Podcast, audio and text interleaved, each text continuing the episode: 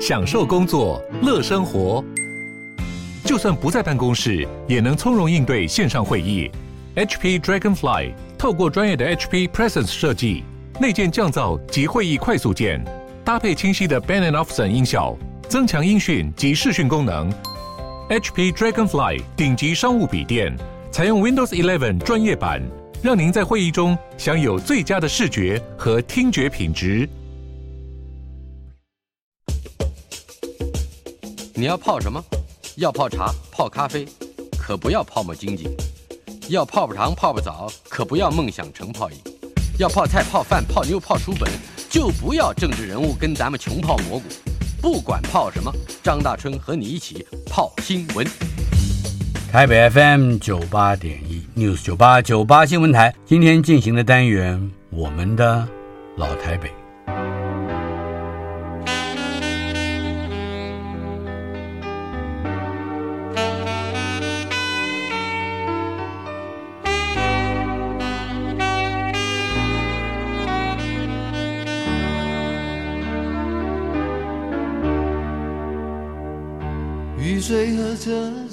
我的老台北没有一个固定的空间坐标，它在我们始终无法全然忘掉的往事里。而我们的老台北这个单元今天来到了第八十集，邀请到的是您看看这头衔啊，歌手、演员、编剧、导演、电影监制张艾嘉。艾嘉姐，我们都我都叫她大姐了。她从上个礼拜所提到的1976年的《碧云天》这部片子。就已经得到金马奖的最佳女配角，亚太影展的演技特别奖。五年之后的一九八一年，凭借着《我的爷爷》获得金马奖最佳女主角，还有《最爱》得到一九八六年的金马奖最佳女主角，一九八七年香港电影金像奖的最佳女主角。到了一九九五年，《少女小鱼》已经得到了亚太影展的最佳编剧。第二年，亚洲影展得到最佳编剧。是今天不回家。西元两千年，《心动》获得香港电影金像奖的最佳编剧。二零零二年，《地久天长》也是香港电影金像奖，还有香港电影金紫荆奖、亚洲影评人协会奖的最佳女主角。还有二零零五年，这已经很接近了，《二十三十四十》这部片子获得亚洲影评人协会最佳女主角。二零一零年，观音山亚洲电影传媒奖最佳女主角。哎呀，还有念念最佳编剧，你没没有没得过的奖是吧？我们上个礼拜还提到了，二零一八年相爱相亲也是香港电影金像奖的最佳编剧。二零一八年甚至获得了亚洲电影大奖终身成就奖。你的终身才完成了一半，就已经获得了终身成就，更不要说今年的。二十二届国家文艺奖以及第五十九届金马奖的最佳女主角《灯火阑珊》，我们把这个获奖资历罗列出来，我就想让你谈一谈，在你年轻的时候，很年轻的时候，嗯，遇到了哪一些人，哪一些你大概觉得对你日后的工作有多方面，包括演绎，包括编剧，甚至包括导演，多方面启蒙的。那些个人，恐怕我们都要叫他们一声老前辈。嗯嗯嗯，我我想也太多了，嗯，都都都讲不完了。我就是觉得自己很幸运，回想起来，就是这一路上走过来，就是太多太优秀的人了呢。你不管说是我那个时候，呃，跟着胡导演，嗯哼，虽然一年多，就大家都觉得疯了，你们这些人真的是疯了，跑到韩国去国一年多，你只拍一部戏，然后。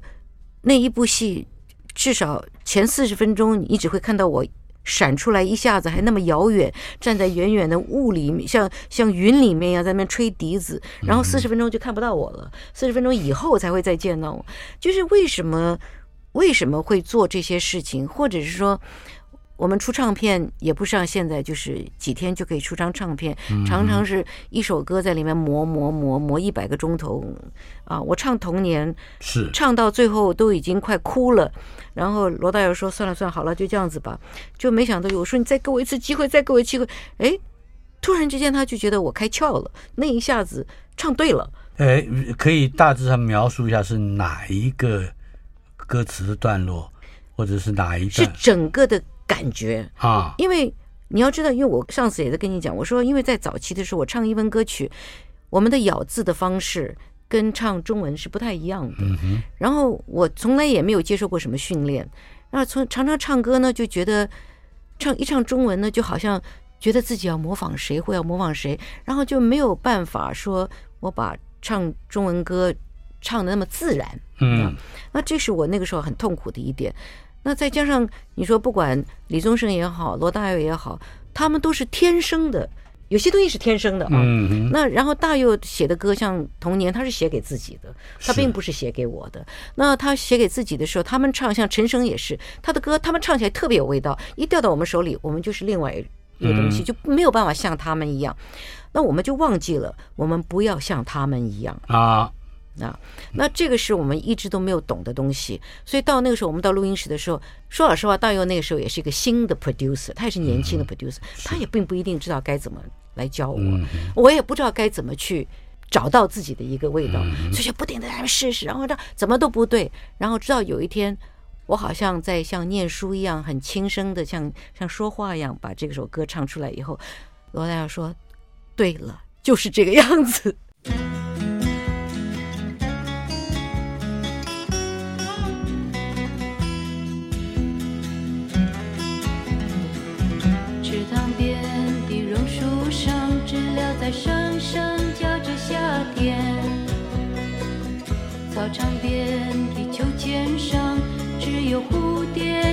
上面。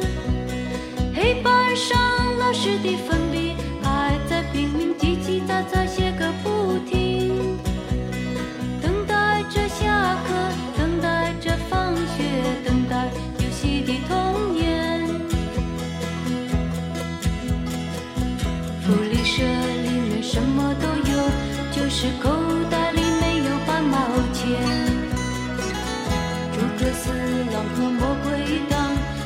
谁抢到那支宝剑？隔壁班的那个男孩怎么还没经过我的窗前？嘴里的零食，手里的漫画，心里初恋的童年。七零年代的《碧云天》了，《梅花》了，还有《金玉良缘》《红楼梦》等等这些电影，可以说在广义上就是你的童年。但是到了八零年代，非常奇特的一次。整整体性的跃进，嗯，你参与其中，包括海滩的一天，嗯，最想念的季节，最爱，三个女人的故事，还有你在台湾的电视圈里面，你也制作了十一个女人和世间女子，嗯，这样的单元剧集，嗯，呃，我们谈谈八零年代告别童年那一段时间，也差不多就是我们在。麦田咖啡馆会、呃、会见面，是不期而遇的那段时间。对对对对对，那时候王宣一，嗯呃呃张宏志呃，哇，李寿全，嗯，杨德昌，哦，杨德昌，那那其实，在再更早期，其实我要讲起来，就是因为我拍完胡导演的一年多，拍完那个戏以后，回到不是也还有另外一部叫《空山灵雨》吗？同时、呃、同时拍，可是那个时候那个那个那部电影呢，只有徐峰他们，没有我啊，啊。那我回来以后呢，其实我就结婚了。嗯嗯啊，我结婚了，因为哇，觉得离开太久，我觉得要回到人间 结婚。可是有一天，我就接到了一个电话，嗯哼，来自于台视的一个美术组的组长，嗯哼，也是制作人，叫陈君天啊、哦，陈君天。嗯那陈经理对他就说：“你回来做个电视什么的。”那我我就想了很久。我为什么会想很久的原因，就是我就觉得我自己以前在电视圈里面并没有做到我自己想做的事情。嗯哼，我就很想做我想做的事情。那其中一个就是我想做一个节目，就叫《幕前幕后》。嗯，那里面有一个 part 是讲是用纪录片的方式来讲电影的。嗯哼，所以我其实我在拍。《山中传奇》时，我就已经拿起，已经拿起十六米里在拍胡金铨哦，所以我拍了胡导演的一些纪录片。然后后来我就把我的那个幕前幕后的每一集，我就把它分出来。我拍了中影，我拍了邵氏，我拍了嘉禾，嗯、我拍了呃琼瑶，我我拍了所有那个时候，我觉得我、嗯、我觉得跟电影圈有关系的人，就是就我觉得有影响力。自己长进，我自己带着一个 cameraman 哦，那个整个节目几乎后来都是我自己在剪接。是，嗯。那陈君天是我的制作人，他就是支持我，我要什么想做什么就做什么。嗯，那我就做了电视的幕前幕后，电影的幕前幕后，跟人生的幕前幕后。嗯哼，叫幕前幕后。是。那那个节目其实，在那个时候是还蛮好的，真的收视很好，收视率很好。然后台视就对我呃就觉得说，嗯，希望我再留下来再做东西。嗯那我那时候就想说，哎，我很想做一个，因为我看很多美国的节目，就做这种实景的东西。嗯，我常在香颂屋，那时候我们有个香颂屋，是的，台北很有名的一个聚会的场所。嗯、是，那我觉得那里面呢，就是包罗万象，有那么多的优秀的人才，我就很想用香颂屋做一个点，嗯，来做一个情景的一个节目。嗯哼，那我就出去找资料，到书店里找资料。我就看到尔雅出的这本书叫《十一个女人》，嗯，我就买回来看。我一看，这这简直是十一个故事都可以拍电影了嘛。嗯哼。那我就问陈君天，我可不可能做十一个单元剧？哦、陈君天说可以啊，我们来想啊。那我就马上开始寻找，因为我看到那个时候很多这种年轻回来，什么金穗奖的得主啊，什么像柯一正啊，就是年轻的导演或即将变成导演的人，但是没有机会。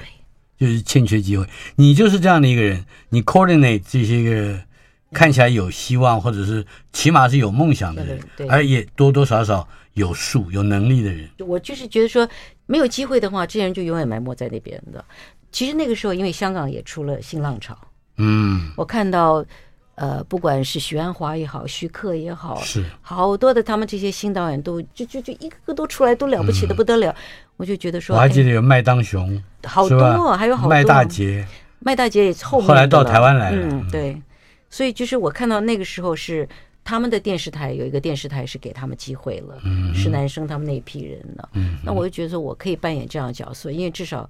电影我没有办法做，那么那么那么大的 production 我做不起，那、嗯、我就说那我用电视台来做，是，我就跟要求台视，台视说好啊，你们去做啊。那我们说我们可不可以单机作业？嗯，那又去找了邱福生，是，那那时候邱福生是在国泰，嗯啊，那他正好有一组的人，摄影师、灯光师、剪接，全部那还有他的、嗯、他的器材是最新的，那就一拍即合，所以是真是天时地利人和。嗯所以那个时候，我们就在香颂屋开始了我的十一个女人的 production。是我们最后真的是零的进入影棚电影，就是就是摄影棚，全部是实景，全部都是实景。嗯哼。然后也聚集了很多很多大家没有想到会来演戏的人，譬如说有潘英子了，有胡因梦啊，啊，我自己有演出啊，是太多了。我就然后后来我还找了宋导演来，宋存寿导演是。那个剧集是一个划时代的剧集，也就是说，他把从秋水长天开拓一单机作业以来，把它更精致化的，用单一的，就是单元剧的形式。嗯，在在此之前，大家如果不拍点连续剧，好像觉得成本花回不来。可是没想到，这十一个女人的剧集，却点燃了另外一个战场。我那个时候有一个想法，就是说，我觉得如果电视不进步的话。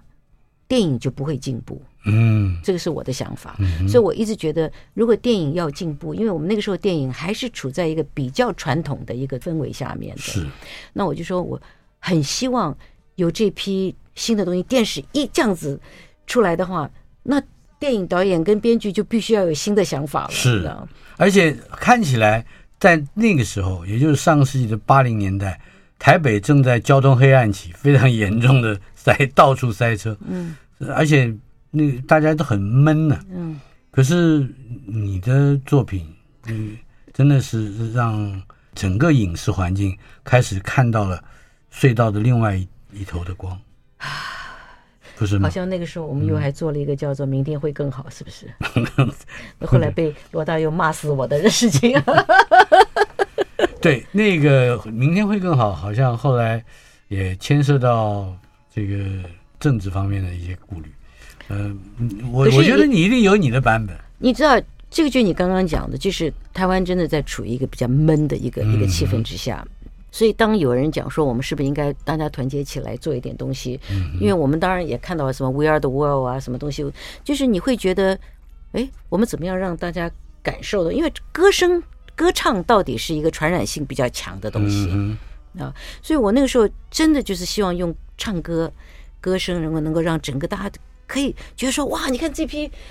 这批所有的歌手不计，哎，都来都来，就是希望台湾可以快乐一点，明天会会更开心一点。你知道后来你知道我们本来都讲好了，不要几月几号几点几分，所有的电台一起播出，三台也一起播，最后没有做到。抽下来就是觉说我们跟政治有关系，就整个抽掉，只有一台就台式播出。我坐在麦田的门口，哭到一个程度，你大家都不知道，我的眼睛都哭肿到，然后醉到一个程度。那你讲到麦田，我要放一首特别的歌，这歌是我做的歌词。你那个时候大家还没哭，嗯，爱家爱家。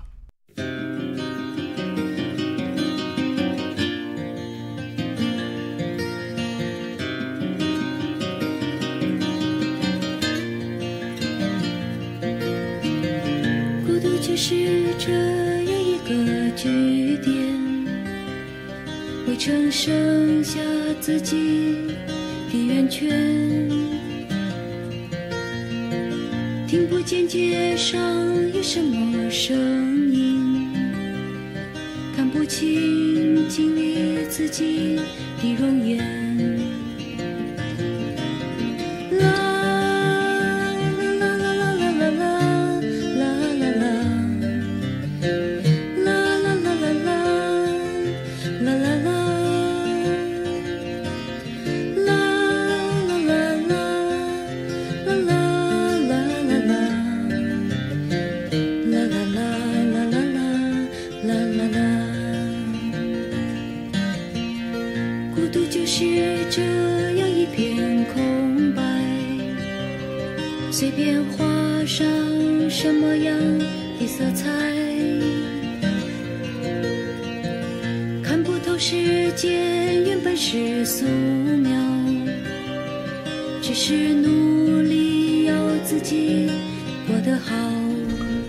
在麦田咖啡馆门口哭成那样，还能让自己过得怎么好 啊？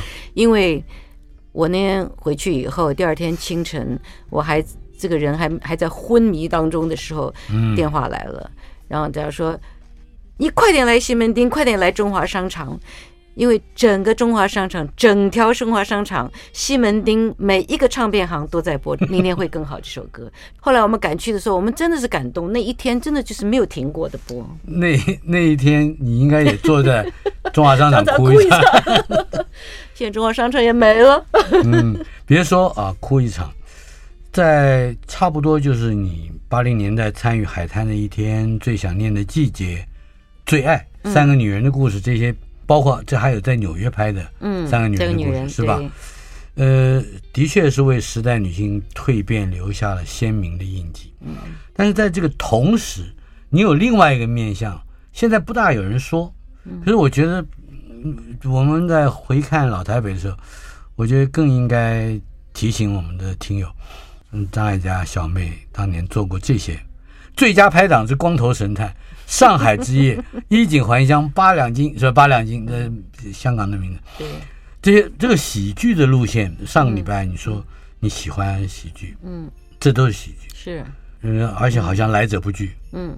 谈谈那时候你参与的喜剧，嗯，而且是非常类型化的片子。嗯，嗯，我觉得对我来讲，喜剧反而是最难的。嗯，在呃，我们做创作来讲，喜剧是你让人家笑，并不是说你踩个香蕉皮让人家笑，而是真的是幽默这种东西是最难的。那我当然说，呃，我们从最佳拍档讲起的话，最佳拍档其实还是一个蛮典型的香港的喜剧片方式。嗯、那我那个时候会被找去演。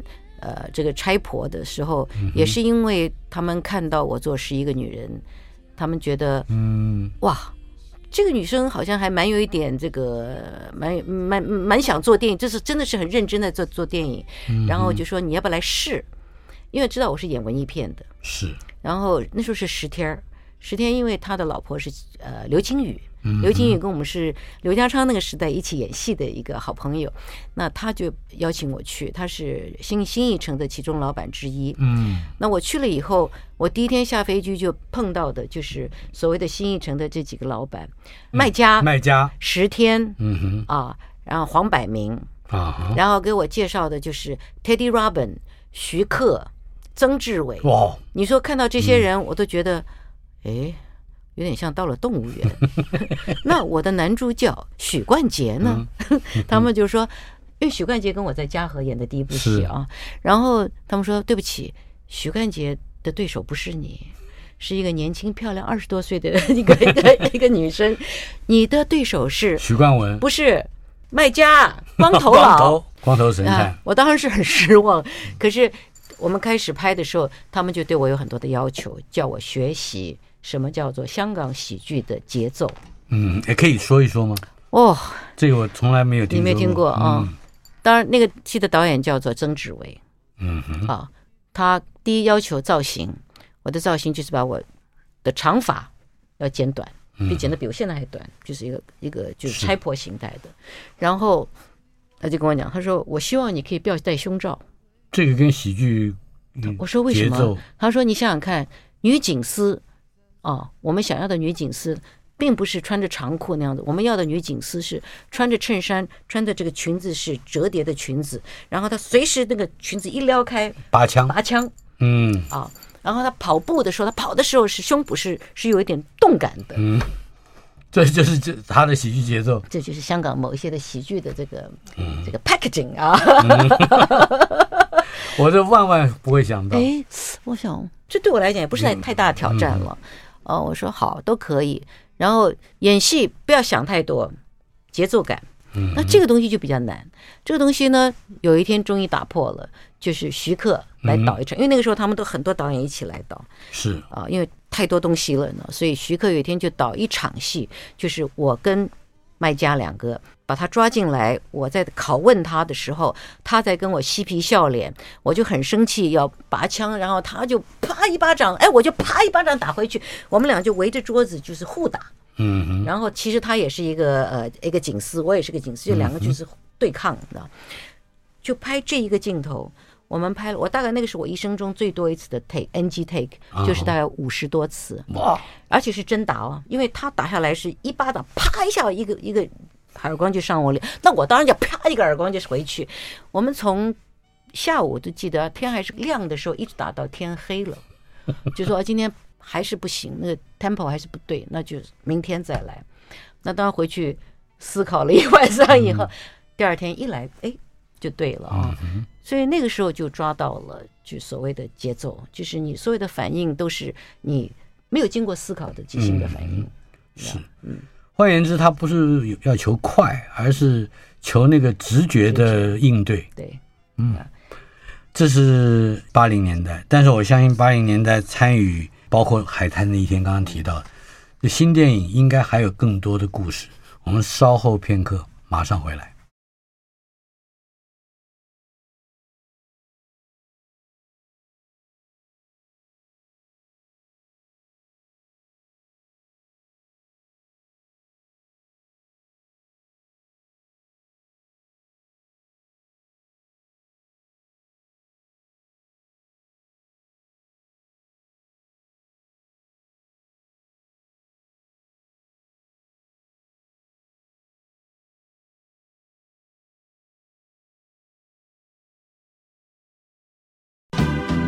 春天的花开，秋天的风，以及冬天的洛阳。我们的老台北第八十集，张艾嘉，我们听听。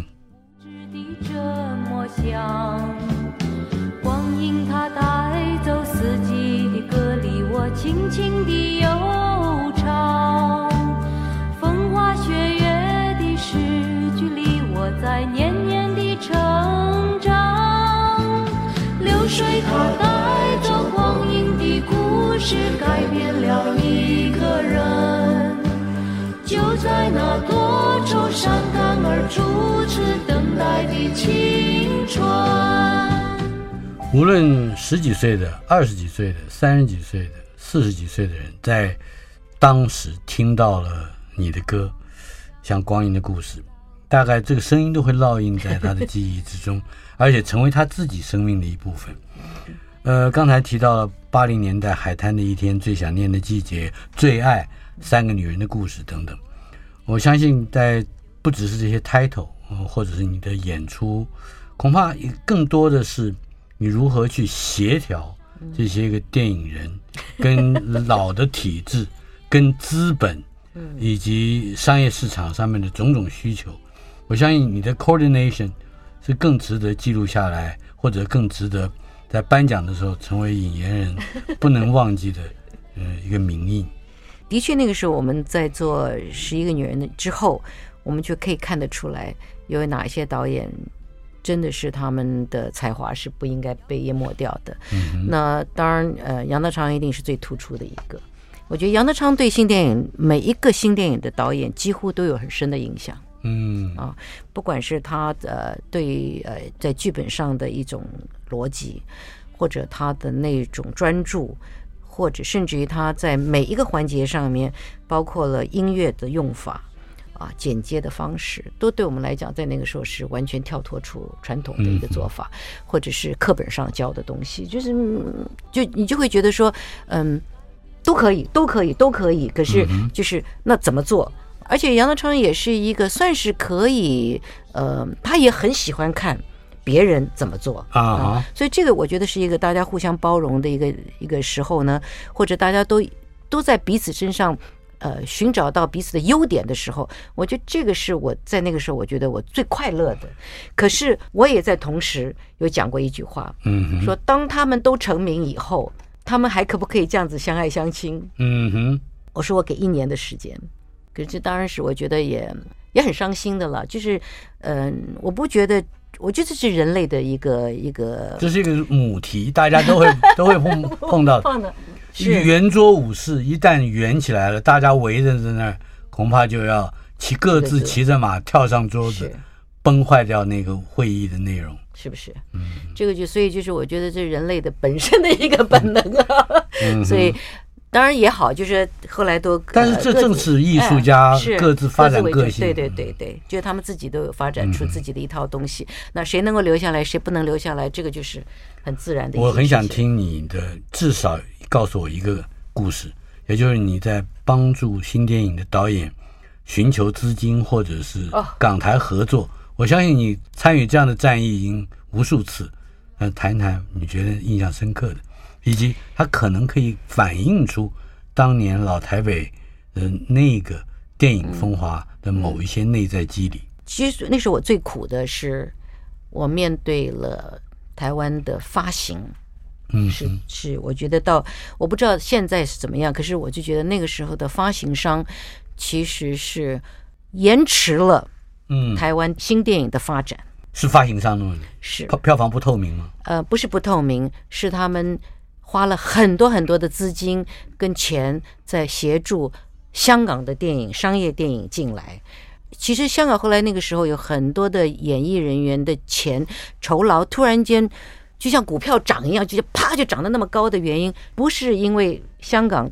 自己要求那么多钱，而是我们台湾很多的发行商在那个时候看到有商机，给他们这个钱，希望他们要演出。嗯哼，然后看片子是在台湾是他们的，那大家都会抢，有几个片商都会抢，所以一在抢之下，更把他们的钱垫高了，垫高，所以就没有人会在意说啊，台湾有一批新导演要出来。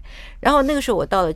其实我帮海滩第一天，或者是帮呃柯一正做带剑的小孩的时候，嗯，或者我们那时候做搭错车，也是一个一个都是一个很很奇怪的经验。是我们其实我们完全不是不顾商业，我们都一直在顾着商业去说，哎，怎么样去平衡？我们并不希望说，啊，新电影出来说它是一个商业片，或者它只是一个文艺片，我们没有这样想，我们只觉得它是个电影。OK，嗯，那可是呢，你要给他时间是。你如果不给他时间的话，你没有办法培养出观众看电影的一个习性。你说这些都是都是一个过程嘛。可是说老实话，我们的发行商完全不给。所以那个时候，你知道我那个时候在新艺城做的时候，我的宣传是彭国华先生，是太保。你可以想象我有多优秀的团体在那边帮我们在做所有的事情。太保做到最后跟我来讲说：“小妹儿，对不起。”我没有办法再做下去了，就是因为你如果发行商不配合的话，嗯、你怎么做？是我跟他两个，你知不知道？每一天晚上常常是两三点出去剪预告片。嗯，我们要剪香港来的电影的预告片。我们同一个时间，我们要帮台湾的这批新导演想，我们怎么拍一些片段，先怎么丢，我们怎么做宣传。嗯，每天就想这边。我同一时间，第二天早上我还要去拍戏。嗯嗯。所以你是一个人在干这些不一样、不不就是不同领域的活。因为很奇怪的，就是那个时候柯一正、杨德昌。他们对我太信任了，所以就每个人都说我一定要你演，我一定要你演。我就说你们就找别人演嘛。我说这个其实谁谁谁也可以。他们说不不不，我们觉得你比较适合。那怎么办呢？我就得演呐、啊。那我演完以后，我就会觉得说，不了解的人一定认为张艾嘉就是独揽大权，就是什么东西都是他自己，你知道？所以我就觉得越来越不妙。那那个时候还有于堪平导演跟我是一起做是做总监的。那我那个时候你也晓得。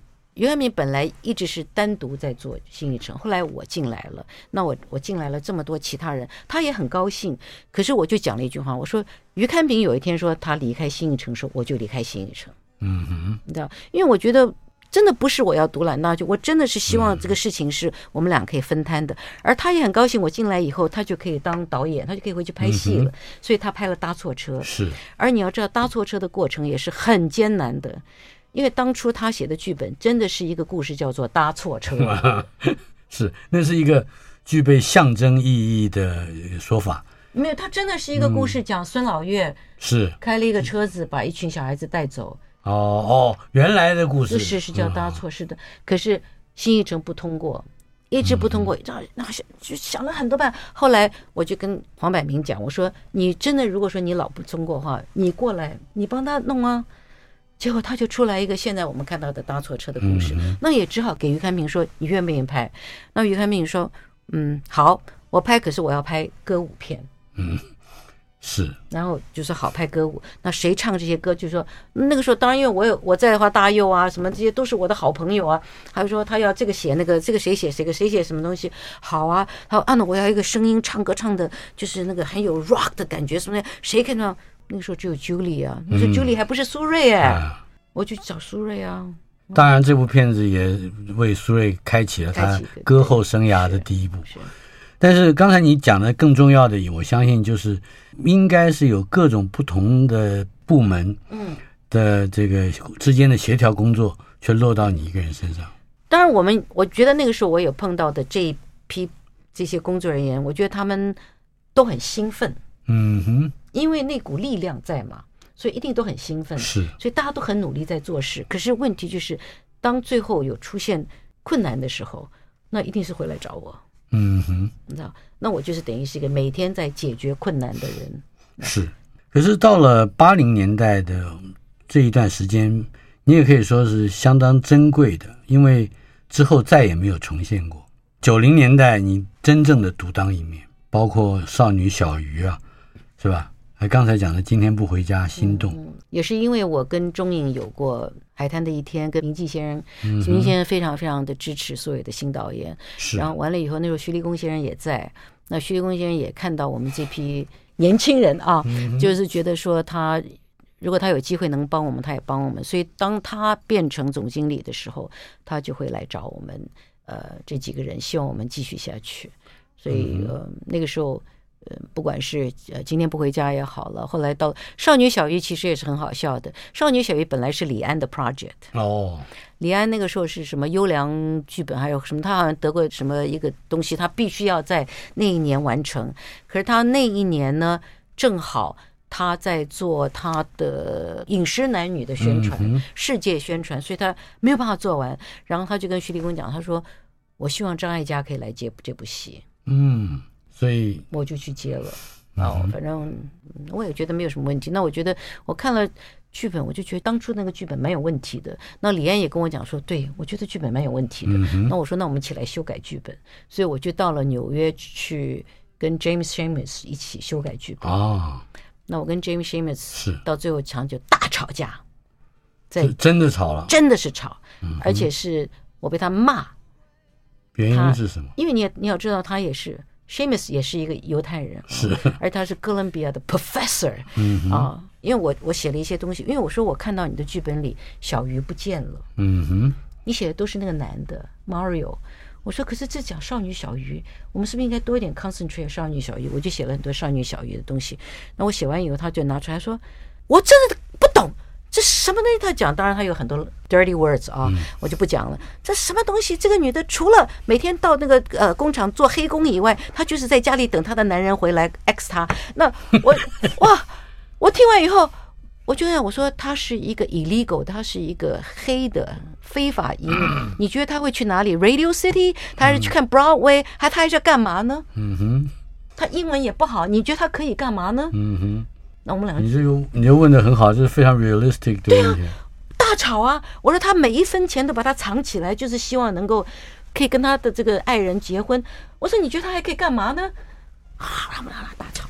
那后来李安在中间，你知道李安那个老好人一个，嗯，然后就后来我就跟李安商量，我说这样好不好？我说哎，我说我写少女小鱼这 part，他写 Mario 那 part，然后最后。因为我是导演，嗯，你让我做最后的集合在一起，重整起来，嗯，重整。他结果他答应了，就他答应了，就是我们今天看到的。少女小雨。嗯哼，本来还不是刘若英演，嗯，那个时候他他们还觉得刘若英刚开始，我觉得刘若英没有腥味儿。哦，结果你我坚持，因为你以前也是被说没有腥味儿，对。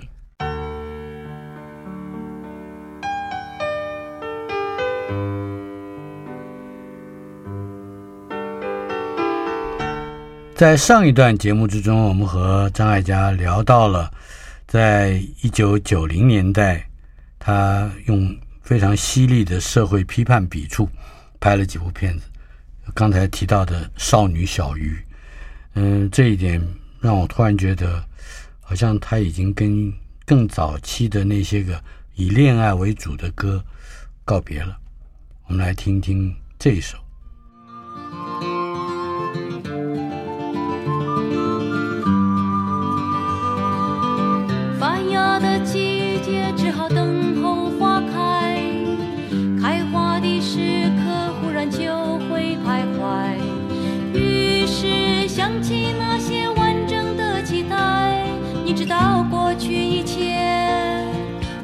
会再来，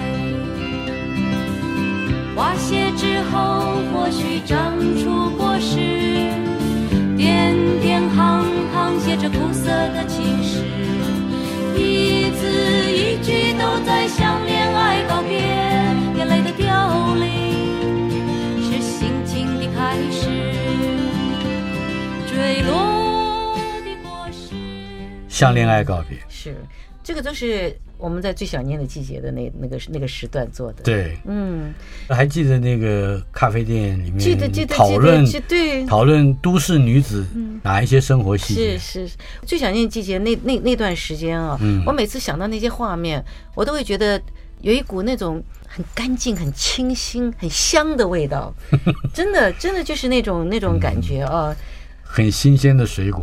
啊，真的是香气。嗯哼，哎，在二十一世纪，也就是今天我们谈话之前跳回去，上一回我和你在电台聊，聊的是二十三十四十节目里面，没有，我们后来有谈过《相爱相亲》，是不是也有谈过一次？有吗？有一次，我们后来有做过相爱相亲一次。你看你都不记得了，应该有。这次是你不记得，没关系。好，好，我们俩各有几次不记得。二十三十四十里面就有刘若英，嗯，那她是三十，三十，嗯，还有二十的李心洁，对。呃，我相信这部片对你而言，一定有创作上和生命上两重，嗯，相相互映照的意义。嗯。这个点子其实是刘若英的啊、哦，嗯、那呃那个时候她是希望我们做张唱片了，那我们都是其实都很好玩，就是我可以，尤其是我站在那个时候，我其实我那个时候已经四十九岁了，嗯哼，嗯，我都记得我儿子跟我讲，妈妈你快点拍哦，不然你来不及，你不是四十了。那我从那个时候，我就是有的时候看回。就是看回他们的二十，看回刘若英的三十，嗯，我就给每一个年纪都说，哎，我好想下个定义啊，就觉得像像三十岁的女人，就为什么帮她写了那一段，就是三十岁就好像有所有所有的你可以选这个，可以选那个，可以选这个选那个，你就老觉得这个也不对，那个不对，这个也挺好，也那个就很太多的选择，而不知道如何选择。你知道三十，对啊，对啊。那你我到了后来到了四十的时候，就是你知道你的选择不多了，嗯，所以你要珍惜每一个来的。那那二十呢？我都我都快忘了我的二十了。对，其实你今天不讲那么多，那个这两次不跟你讲那么多以前的事情，我也是觉得，所以我拍二十的时候，我真是有点有点吃不住的感觉，你知道？所以那时候心结。嗯其实他们每个本子都是自己写的故事，呢，我在帮他们发展成剧本呢。所以我拍他那个时候，我都有一点觉得，哇，二十到底是什么啊？嗯哼，那真的就是一个懵懵懂懂的。在创作上，嗯，从上个礼拜你就提到了艺术啊，这两个，你把这两个字拆开来，在二十岁左右的时候，你如何建立起来？对于哪一些你选择要，哪一些选择不要？嗯，至少你选择不要去当配音员。嗯，不是那那还有哪一些你自己印象深刻的选择？我后来发觉，我很多事情都是靠直觉。嗯嗯，因为你后来发觉你自己东想西想，然后觉得说嗯这样子嗯，可是到最后都是不一定是对的，反而是你直觉的东西是最对。环境的友善与否也也同时是来自直觉的吗？有很多时候还是会，所以有的时候会像我会坚持一些东西，啊，虽然有的时候很苦，可是我还是会坚持。人家说我妈妈常常讲说你你你常常很吃亏，说我吃亏啊。哦，你说佩佩说八百壮士，我妈那个时候知道这个后面的故事，当然里面还有很多人我没有讲啊。可是就说那你为什么还要答应他去客串？嗯，客串一场，哎，只是客串一场，呃，好吃亏什么的。可是也就是因为那场戏就被柯俊雄看到了，嗯，就。其实到后来你自己再回想去的，很多时候，真的，我不要讲什么吃亏就是占便宜，我不不会讲这个话。可是因为你不想占便宜嘛。哎，我并没有想到，对对，就是你你有的时候就你的直觉告诉你说，哎，我还是喜欢人家看到我而已。就是我有机会，我就我我平常我就告诉自己，好了好了，这个时候不顺的时候，那就是我呃准备的时候吧。呃，除了演出，除了创作。呃，或者还包括文宣、宣传在内、发行在内，这些非常繁复的事情之外，在一九八八年，你创立了果实文教基金会，这是一个完全不同于这个演艺生涯的这种金光灿烂的这这样的一个一个事业，而且事实上也不太有多人提起。谈谈你创创立这个果实文教基金会的目的。其实是最早期八八年的时候，应该是八七年、八八年，呃，陈飞龙先生就是南桥化工的陈飞龙先生来找过我拍好好几次来找我拍广告。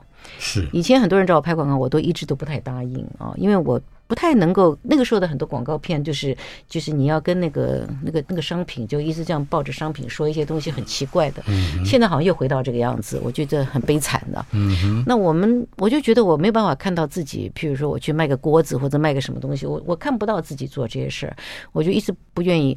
那飞龙后来就很聪明，陈飞龙先生是非常聪明，他也是我其中一个启蒙的一个 一位长辈啊。嗯。他就跟我讲说，这样好了。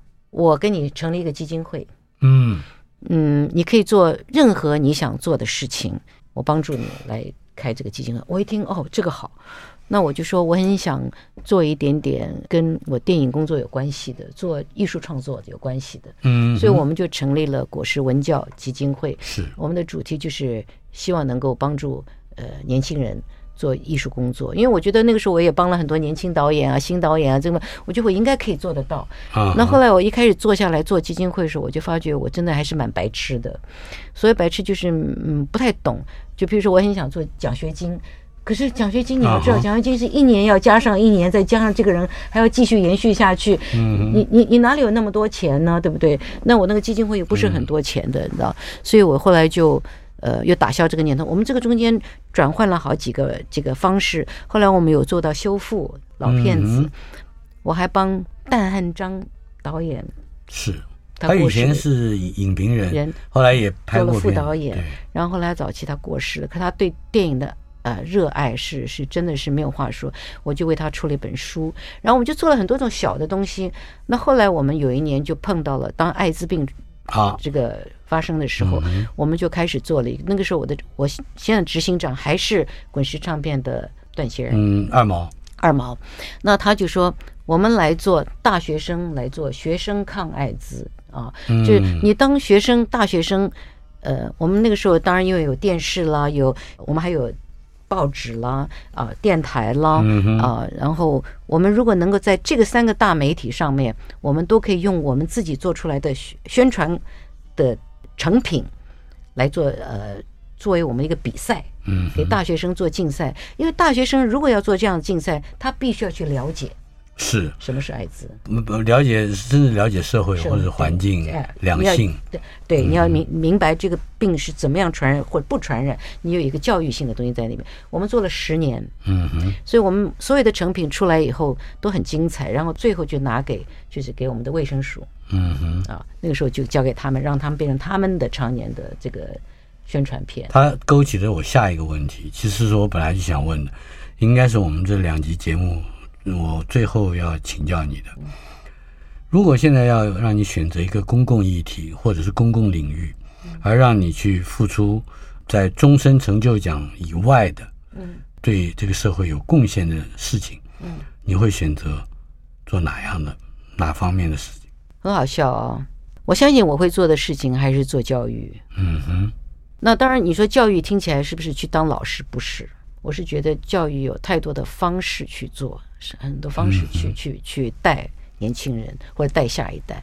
因为我觉得，不晓得为什么我老觉得我们这一代没有留给我们的下一代一个很好的一个环境，他们面对的是蛮恶劣的一个环境。是。那所以我觉得，如果说我还是能够用我现在在做的所有的事情，能够做到，嗯，教育下一代的话。我相信教育还是我最终的一个目的。